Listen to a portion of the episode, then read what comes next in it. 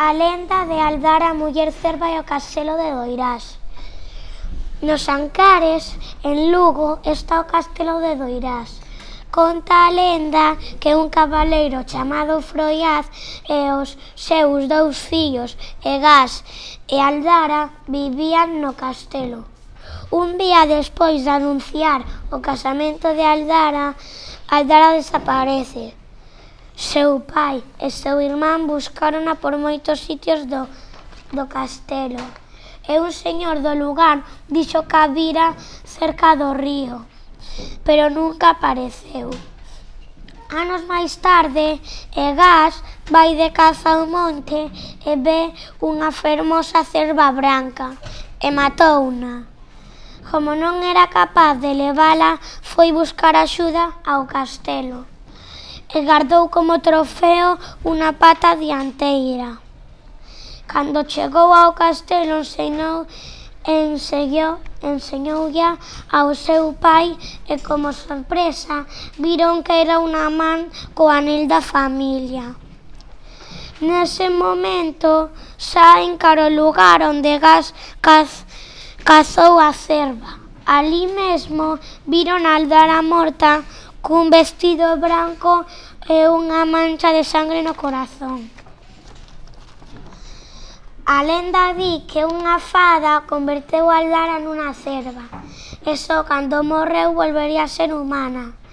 Nunca se soubo a causa do feitizo.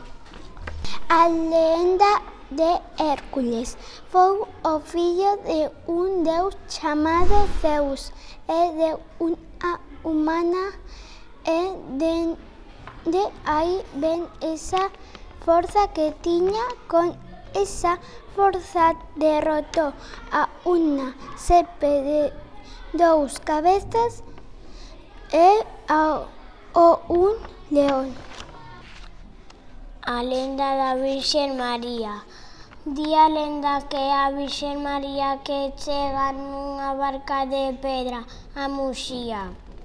As famosas pedras de Muxía son da Barca, a vela é a pedra de Avalar, a barca é a pedra dos cadrís, e tamén unha timón. Di que si pasas nove veces por debaixo da pedra dos cadrís pasache o dor de espalda e cabeza. Soa e que fai moito ruído que vai pasar desgracias. A leyenda das meigas. Según conta a tradición, en a era das meigas se sentaban cada unha de as bruxas de Bergantiños en asamblea en a noite de San Xoán para celebrar unha serie de rituais paganos o círculo lítico.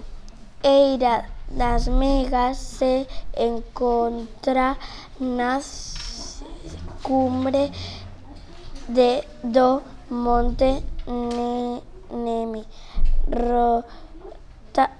rosteado de antigos, ca, antigos canteiras con de ser destruido.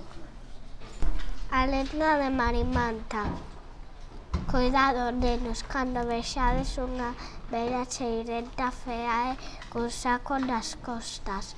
Pode ser Marimanta, se a vedes dadelle unha moneda, por, ou se non, levamos no saco. A lenda de Lara Hércules en Finisterrae. Na antiga Grecia naceu Hércules, fillo de Zeus.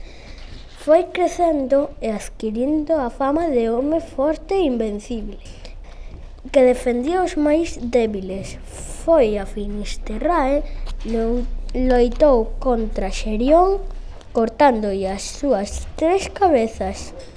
Enterrouno e levantou unha torre, unha torre sobre el. De la reina loba. La reina loba vivía en Ourense, en el castillo Monterrey. Era muy malo, obligaba a los campesinos a pagarles muchos tributos, animales, cosechas, objetos. Los vecinos eran muy pobres y cansados le declararon la guerra. Una noche oscura, en silencio, entraron en su castillo.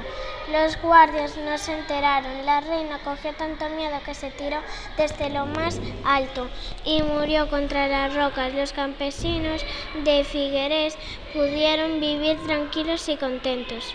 Arena de San Andrés de Teixío. San Andrés de Teixío sentíase ceoso porque había moitos peregrinos que ían a Santiago de Compostela. Un día visitaron Deus e San Pedro e el queixouse entón Deus prometeulle que o visitarían todos os mortais, o que non o fixese de vivo, faríao de morto.